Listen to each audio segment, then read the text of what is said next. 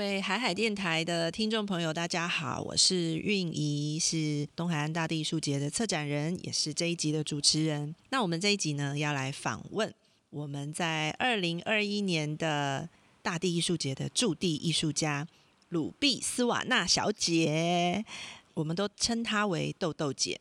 那豆豆姐，要不要跟大家打个招呼？嗨，大家好。豆豆姐呢，她其实住在东海岸已经有超过二十年的时间了。那她本哦没有哎，其实她本来就是东海岸人。豆豆姐是长滨的长光部落的出生长大的阿美族的孩子，但是呢，豆豆姐在大概二十年前搬到都兰这一带来住。那我们来问问豆豆姐，为什么会就是小的时候？一直想要到外地去，然后长大了以后也真的到了外地去工作，到台北去工作。那为什么后来又回来了东海岸呢？我从小就是家里最叛逆的小孩，然后我父母亲其实只要我在哈，他们就头痛。哦，真的是，因为你可能就会闯很多祸这样。对对对对。然后既然是这样，我我觉得自由就更重要。所以从我高中毕业以后，我就说要。去台北考大学，那个只是借口。那个阶段，我家里正在盖房子，我父母亲说：“你不会在家里帮忙帮忙家务哈？嗯，多少可以做什么这样？”我说：“我要先考试这样。”当然，我出去考，哎，出去以后就就脱缰的野马，就不回来了。呃呃，就开始自己去闯自己的事业。嗯嗯，就在台北一待就待了一段时间。一直到后来，因为一个机缘就到花莲，然后就因为离台东越来越近，嗯，那就也开始就，后来因为也结婚了嘛，嗯，也是在台东嘛，所以其实来来去去的时间多，然后也也开始接触到都兰这边的艺术家，最早是弟，嗯，因为我们在花莲一起办展览的，嗯，一九九六年的山海关。阿美族木雕艺术季，那个好像是第一次哦，把阿美族的那个时候的创作者，特别是木雕的创作者集合起来，而且老中青三代都有。然后，而且很特别的是，那是一个建设公司的案子哦，就是很特别，因为它就是一个民间的企业，然后把阿美族的这些那时候的创作者集合在一起，做了一个木雕艺术季，但是是用非常阿美族的部落的方式。那豆豆姐，你那时候是那时候你其实也还没开始做创作，对不对？呃，因为我以前在台北是做橱窗设计，对。那一次的机缘是因为那边要办展览，它需要一个空间设计，对。嗯嗯嗯。那我就刚好认识的人，就我就下去，才开始认识这一群人。我那时候把把那一个空间啊，其实是初胚的停车场，等于是地下室。嗯。它未来是停车场。那我就把它整个包装起来，把一个小型的部落带下去。嗯，用自然素材吗？对对，就是也有丝瓜棚啊、地瓜叶啊、槟榔树 啊，就是阿美族的家庭院子里会长的植物，这样会种的东西。所以其实一开始我就怎么讲？我其实有一个很强烈的一个印象，其实大自然，我们身为在。一直在东部哈，嗯，大自然环境其实是最吸引我们的，所以不管怎么样，弄一个展览也好，还是希望就是把部落的一个形式把它带进来更好，而不是那种用很专业的那种，呃，也许像画廊啊这样的方式去呈现。所以把小型部落弄进去以后，然后他们继续在那里创作，也是在那里创作。是，但是他们的音响跟吧台呀、灯光是一流的，所以在里面是很享受的。嗯嗯嗯，尤其吧台是二十四小时开放。哦。更重要的是，洋酒一堆不用钱。是好好好另类？真的真的，而且我常常觉得那个在一九九六年那种年代哦，有这种形式的这个艺术创作营，是真的是非常前卫的一个概念。对，而且我们现在即使是在做做这个艺术事件，都很难做到这么的自由，这么的松，这样 是真的。对对对。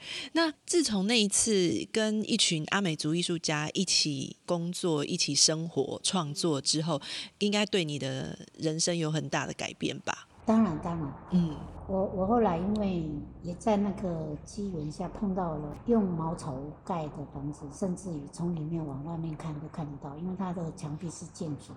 这个对一个我一直在都会几十年的人来讲，嗯，是真的很吸引。那个竹子的建筑，对，其实是大凤大凤的工作室啊，就是很传统的那个茅草屋。对，我一看到的时候，我后来呃山海关这展览结束的时候，我就说，我可不可以跟你还可以腾一点点空间让我去用？嗯，他当然 OK 啊。所以在你在你成长的过程里面，你很少有机会看到那么那么传统的。有，我其实住过茅草屋，甚至台风天会会会被吹垮的那种漏水。OK OK。对，但是这种记忆很强烈、很深刻。其实那个就是我的生活记忆里面的很深刻的印象。嗯。但是是情感，因为我在那个过程里面长大。嗯。然后慢慢的水泥房越来越多的时候，你你会回过头来觉得那个好可贵的。对对对。嗯嗯。所以其实后来。呃，就是离开离开部落到北部工作那么久，再回来看到的时候，哦，难得可以看到这样的一个建物的时候，你会很吸引哦，嗯嗯嗯嗯嗯，所以就开启了就是呃创作的这一条路，你自己也开始了。呃，对我那个时候因为打工做木雕嘛，嗯，啊，我就会跟着他一起，因为我在那里后来。腾了一些空间，我就卖咖啡这样。是，呃，我的咖啡叫逗留一下，哎，逗留一下。不过因为在那里都是朋友在捧场，那朋友呢，其实他们都会带一些东西。你，说他们带东西来啊，其实他们喝咖啡，我不好意思收。对呀，带咸酥鸡啊，带鸭鸡呀、驴肉来。到最后是，当然没办法去解决我的现实生活。是是是是是是。就是已经在部落都变成以物易物这样，大家都在分享，然后反而没有现金。对，倒不死，但是你也没没有生长的空间，就对。嗯嗯嗯嗯。那什么样的机缘来到都兰呢？那是因为在山海关认识了喜弟，嗯，跟阿水啊，A K 啊，哎，都是早期的，对，早期的在那个山海关的那些艺术家。那呃，因为。我说在在卖咖啡，我也没办法生存嘛。那一样啊，那时候还是没有一个固定的，偶尔接一些 case。嗯。他就这样有一顿没一顿的，然后时间多的是，然后就常常来突然同场这哦。是这样。嗯。所以那个时间真的很多，哎，多很多。但是为什么会想来这里呢？应该就是因为有认识的这些做创作的好朋友。在这边，所以就很吸引人，这样。呃，因为我我虽然是做橱窗设计，基本上它其实也是一种创作。对，而且是一种空间上的创作。其实当初在那个山海关，其实我们也维持三个月的时间相处，朝夕相处。呃，其实那个阶段也是我生命中最最谷底的，因为那时候家庭婚姻有一点。不是有一点有状况，嗯，所以他们其实是默默，我我觉得啦，我真的知道他们在默默的陪伴，嗯，有些时候他们都知道我的情绪，嗯，他们大概知道是什么事，可是他们也不讲开，嗯，他其实就一直陪伴，嗯，很多时候像喜 K 啊喜 K 啊，有时候我们就这样就为了不知道如何去打发那时间嘛，我哭了三个月啊，他们其实 开车啊就。他们不会睡觉嘛，失眠，然后就陪着我这样开车一路晃，晃到晃到哪里算到哪里，直接就汽车旅馆这样。我是汽车旅馆是直接睡在车子上。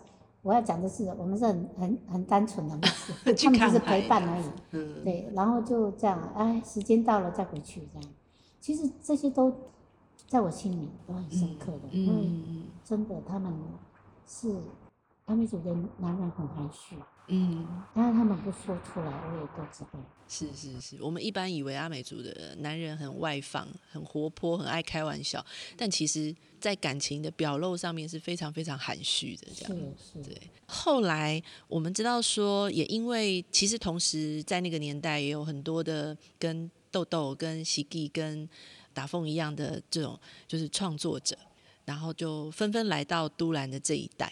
然后，所以后来就发生了一个非常重要的事件，叫做意识部落的这个活动啊。到就是这一群人一起下到金尊去生活三个月。那这件事情呢，也对每一个创作者的生命里面造成很大很大很大的撞击跟后续的涟漪。豆姐，你觉得就是意识部落的那那个那个又是一个三个月哈？对对，而且是这次是在一个完全就是。只有大海，只有峭壁，只有沙滩的地方，完完全连电都没有，也没有水泥，还有二十四小时的海浪。对，二十四小时的海浪声这样子，完全不停息。就是它又是一个完全不同的状况了。那你觉得为什么会发生这件事情？而且其实每个人要下到沙滩去，是要放下很多东西的。尤其是我们现代人生活里面有那么多的牵绊，这样。我刚刚说了哈，其实，在那个阶段，原住民艺术家其实还没有被看见，也很少。而就是说，不要说办展览，山海关那那一次其实是不容易的。嗯嗯。好不容易有那么一次，呃，所以很多时候这些人什么都没有，有的是时间。那我我那时候我们在这里常常就在。呃，喜地的这这个地方藤场这里聚在一起。呃，有一天呢，在那个阿道的阿道他们家，那时候阿道他们还是住在都兰。嗯，阿道巴拉夫是呃阿美族的一位表演艺术家。嗯，我们呃盛会还有安娜，我三个女人就在阿道他们门前那个广场那边聊天。呃，应该是安娜，忘记了。他说：“建伟有一个想法，他想把台湾台湾的一些整个台湾艺术是一个据点的话，把它串起来，变成一个艺术列车的，可以去去看的。”嗯，我我后来觉得哇，太庞大了，因为 那个时候我们已经有几次的经验，像山海关呐，山海关是很棒，嗯。然后到大安森林公园，其实也大部分，因为那个承办的人是我带他去认识艺术家，所以也大部分都是山海关的那些人。嗯。然后再加一些新人。那我们在大安森林公园的经验是也很棒啊，因为在台北有那样的一个属于比较自然的环境。嗯。诶，也不多，所以刚好在大安森林可以。可是它有。一些游戏规则，它时间到了，你就要把就不能对，然后甚至于不能生活。嗯，生活其实对我们来讲很重要。可是大家可以聚在一起，其实已经是很开心的事。嗯，哎，那那样的经验，其实后来我想到，就是说，当这个建委的想法，我觉得太庞大了，因为你要又去各个据点讨论。其实要去执行，要更多的。你有几个据点，你就要去谈几个据点，甚至谁执行，怎么执行，这个都要谈很多啊。嗯，我觉得都不用，我们就自己玩我们自己的嘛。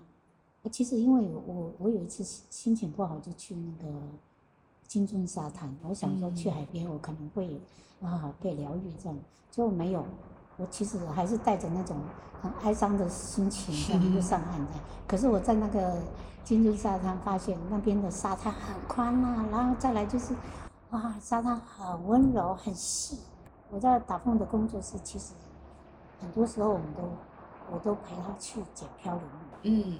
我在金钟沙滩那边看到好多好多材质，又举木，举木又重。嗯。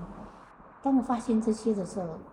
我还是很开心，但是很复杂，就是我也没被被疗愈，但是我我发现这些，所以再一次那个谁，呃，飞宇，他心情不好，他有一次就在糖厂这里，我们在这里在厂这里聊天，他说他心情不好啊什么，那我们去去海边，我们就去海边，就去金樽海边，然后飞宇就烧了木头，就就用他们的那个，他唱他们的舞调啊，然后用他们的母语在做一些仪式这样。嗯，那一次我们当然每次下去就会带一些材料上去，带一些漂流木上去。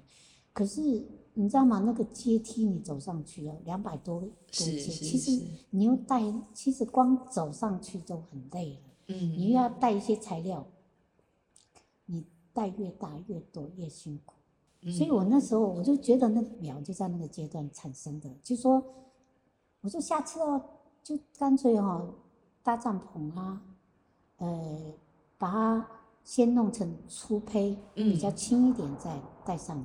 嗯嗯，其实，呃，这个是一开始的一个想法，所以后来当建伟去讲，哎，就建伟的想法的时候，我就说不用不用，我们就自己玩我们的，嗯，哈，好，我就说我们可以都不用，因为我说什么都没有，就是有时间嘛，是，所以就就这个想法，然后就后来，呃，建委也提了一些。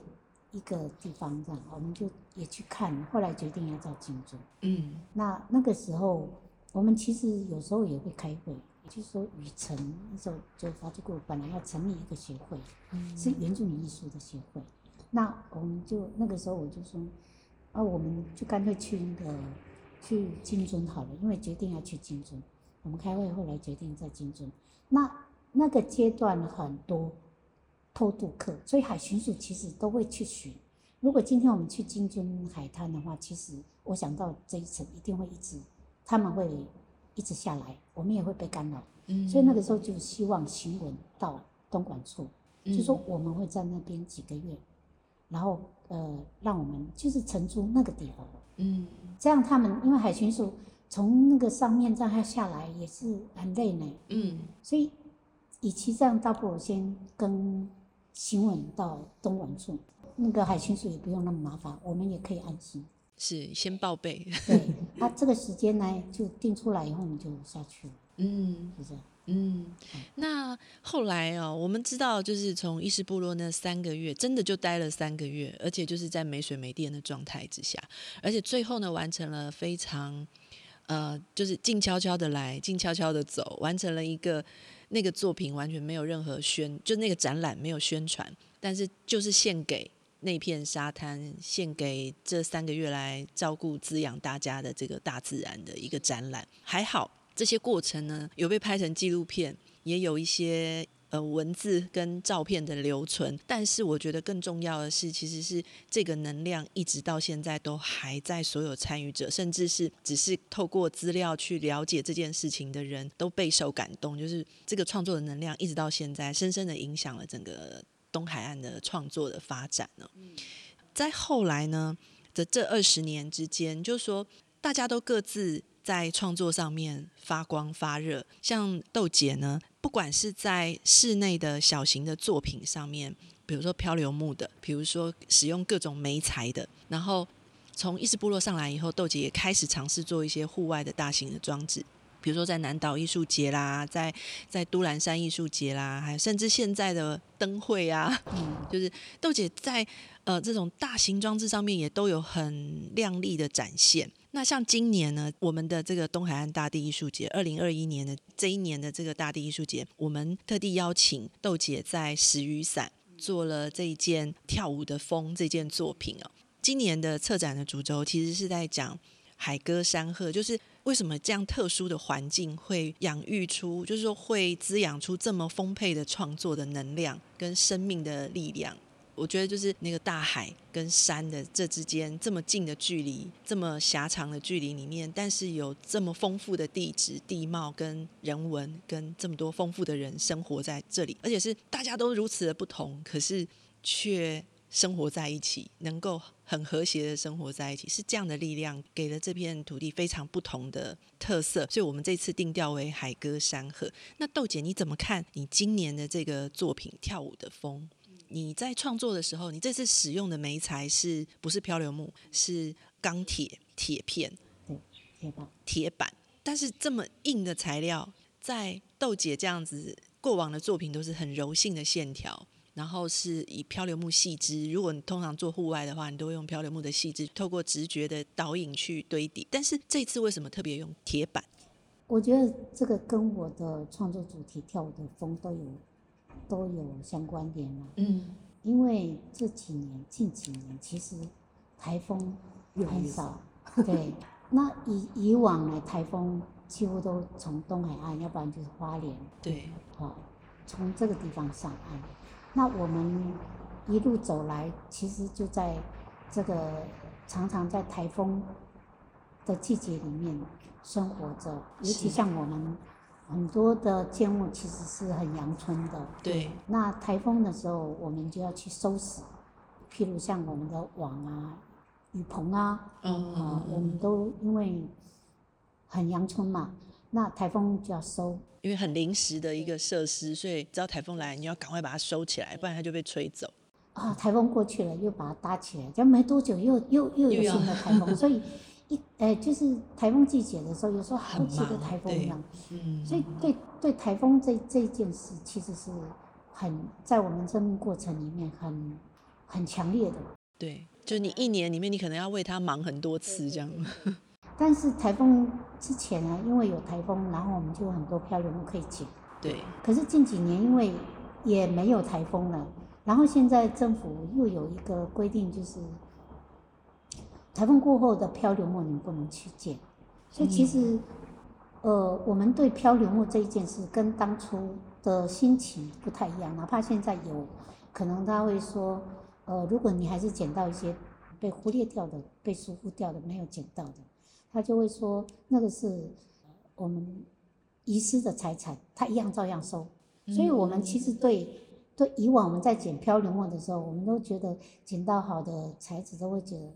啊，上天给我们的礼物。嗯，现在不是，我们去捡漂流木，那个心情是不一样的。我们有一点好像在偷窃的感觉，因为那个是是国家的财产。是。其实你在应用这些材料的时候，心情都会有负担。对，而且也很少了。嗯。因为也没什么台风。嗯。但是没有台风对我来讲哦，尤其是我们从小就一直被台风这样啊，诶，也也许我们更更强韧哈。对。我觉得，嗯。但是相对的没有这样的材料，也某种因素是因为其实心情也不对了。嗯。虽然我们哪怕是捡，就有点好像要偷东西这样。嗯。那应用铁是因为那是替代方案。铁本身我其实很喜欢，虽然它感觉很冰冷。嗯。但是它其实是柔软的，尤其是我用个什么跳舞的风，是因为我觉得现在因为没有台风了嘛。现在的风都是，我都觉得是喜悦的，所以我讲跳舞的风，是因为我觉得那某种程度是我在庆祝哇，没有台风这件事，是在舞蹈的，是一个庆祝，一个庆典，对我来讲。那因为铁板它本身是柔软的，所以我把他的手弄得很长，是因为有风的时候，它其实是会晃动。嗯嗯嗯，对，某种程度是因为这样。嗯，那也是取代了漂流木这个材料。嗯，材料其实也不容易取得，现在没有什么人懂。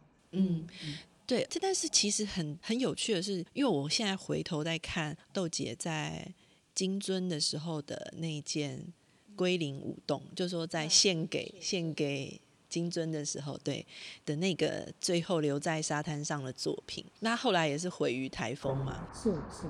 但是其实那件作品的整个线条，它是也是就地取材。你在沙滩上拿到什么木头，或者甚至是那个水草的结成球的水草这样。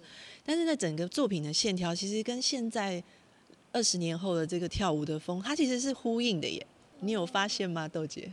你不讲我还没想到。真的真的，我们下次把那个图片拿出来比对一下，真的。呃，那件作品我还蛮喜欢。对，我也好喜欢。的材料是最少的材料。对，豆姐的作品，我觉得很有意思的是，豆姐的作品总是会有一种真的就是舞动的感觉，然后在风中那种流流畅的线条感，或者是像海浪一样的线条感。那嗯，也经过了二十年了，刚刚好，今年也是差不多二十年了。意识部落还会，大家还会再聚集吗？呃，之前有提过哎，就是因为二十年，我其实昨天是二零二二月二十，还有哎，这个大概，这个这个时间点，我本来昨天想要提，也是伊斯布的二十年。嗯。本来想说太太紧凑，本来想说大家要不要下去这样。哦，想算了，因为昨天这几天很冷又下雨。嗯。想大概讲了，大概也也比较没有回应，我觉得。但但是因为就像我刚刚讲的。有很多消讯息丢出去，他时机成熟了，他这样就会那我觉得伊斯部落有这个特点，他不会刻意。嗯。我觉得就顺顺其自然。嗯。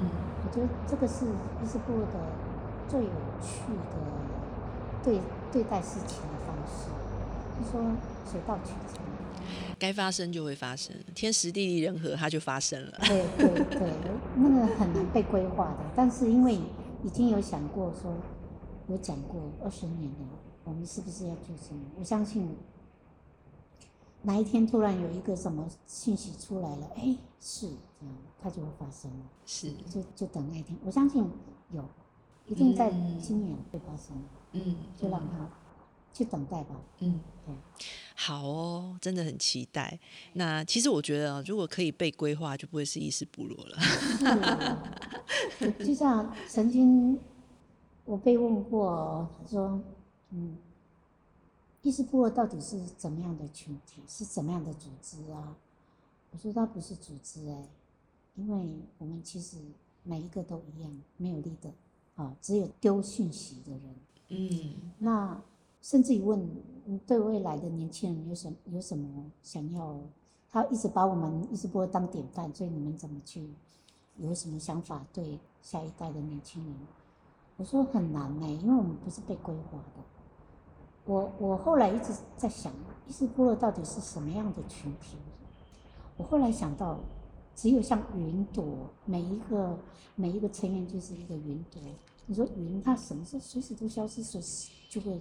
就会形成，它其实是在一一群非常不确定的，所以你如何去组织，甚至你说啊，为下一代做些什么，更不用讲。但是他他做了什么，其实都会让下一代的人看见。嗯，哎，那他至于怎么样，我觉得这些云呢，也许哪一天他又开始聚集在一起了。就下了一场雨，就是这样。我觉得用云朵去形容这一群人还蛮适合的，因为都不在都在自己的状态里面，只有这些状态可以可以刚刚好，就是水到渠成嘛，就下雨了，就就发生了。嗯，我觉得就是这样，所以就让它自然了。好，好，那我们今天呢，真的很谢谢豆豆姐接受我们的访问。那希望大家真的。有机会的话，来到东海岸，请到石雨伞休息区，就是在成功镇的北边一点点，那个石雨伞非常美的地方。然后你会看到豆豆的作品《跳舞的风》正在那里，在云朵，在大海，还有如茵的绿色草地上面跳舞，迎风而舞。那再次感谢豆豆今天接受我们的访问，谢谢，